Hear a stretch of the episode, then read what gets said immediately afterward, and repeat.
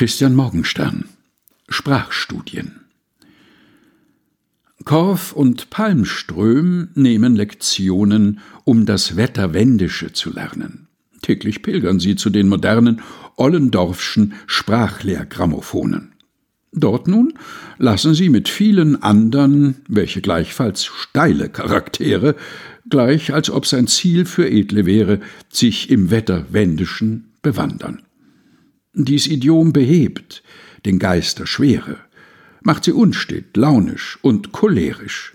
Doch die Sache bleibt nur peripherisch und sie werden wieder Charaktere. Christian Morgenstern Sprachstudien. Gelesen von Helga Heinold.